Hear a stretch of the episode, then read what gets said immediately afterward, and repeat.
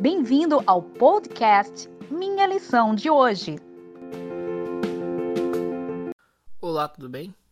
Seja bem-vindo a mais um podcast da Igreja Adventista Central de Natal. Quem fala é o Juscelino e estou dando as boas-vindas para você. Vamos meditar hoje sobre a lição domingo 17 de maio. O tema é No princípio. O texto base está lá no livro de Gênesis, capítulo 1, versículo 1. Esse texto foi escrito por Moisés, que é autor da coleção intitulada Torá, conhecida na cultura hebraica. É a lei, por assim dizer.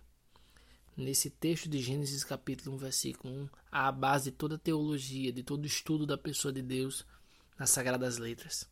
Essa declaração ela tem uma profundidade enorme. Ela se relaciona com as principais questões filosóficas, que são de onde vimos e para onde vamos. Em nosso tempo existem muitas respostas para isso, e essas questões são de crucial importância na vida humana, devido o valor diretivo que elas têm. Dependendo do modo que respondemos essas questões, nós teremos que lidar com as implicações. Um famoso biólogo chamado Charles Darwin escreveu um livro intitulado A Origem das Espécies.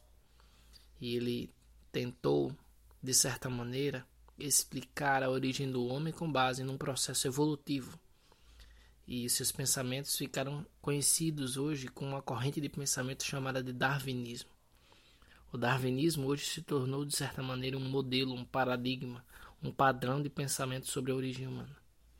Alguns cristãos tentam conciliar esse, essa linha de pensamento com a Escritura, não levando em consideração que a Bíblia, que a, a doutrina bíblica, ela é toda emoldurada, costurada, doutrina por doutrina, de modo que quando a gente contesta uma doutrina, a gente quebra um ciclo, a gente derruba todas as outras peças. Quando a gente derruba a ideia de que o Gênesis é um livro que possui narrativas históricas literais, quando a gente diz que Adão não foi um homem criado por Deus conforme a sua imagem e semelhança, que ele não veio através do ato amoroso de Deus, mas através de um ciclo de seleção natural, através de, de adaptações, como supõem os darwinistas, nós anulamos até mesmo a explicação bíblica sobre a origem do mal e da morte, que é um problema devido ao pecado. Quando a gente derruba a literalidade da criação perfeita de Adão, a gente derruba sobretudo a necessidade de um Salvador, que veio para destruir a morte e o pecado. Aqueles que tentam conciliar evolucionismo e cristianismo e teologia bíblica são fracassados, são insensatos fomos criados por Deus. A Bíblia diz em Gênesis capítulo 1, versículo 1, no princípio criou Deus os céus e a terra. Deus criou, muitos teólogos dizem que essa expressão céus e terra é uma expressão do vocabulário hebraico que na realidade tem a ver tanto com a terra quanto com o universo, com o cosmos. Aqui Moisés não estaria falando simplesmente do planeta Terra. Moisés estaria falando de toda a galáxia, de toda a matéria, de todo o tempo. Moisés estaria declarando aqui o princípio absoluto de todas as coisas e que Deus é anterior a isso, a todas as galáxias. Essa informação nos faz pensar num Deus que é anterior a tudo o que existe, um Deus maior do que a sua própria criação, um, um ser poderosíssimo.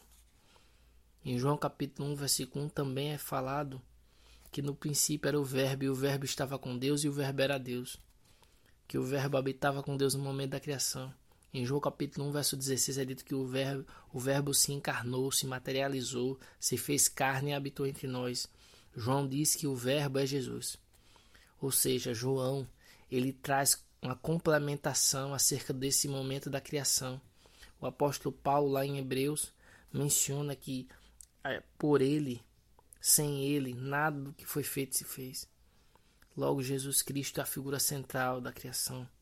Ele que nos dá sentido, e Ele é o Alfa e o Ômega, o primeiro e o último, o princípio e o fim, o poderoso ser que deu início e que também dará um final à história do pecado e nos dará nova vida.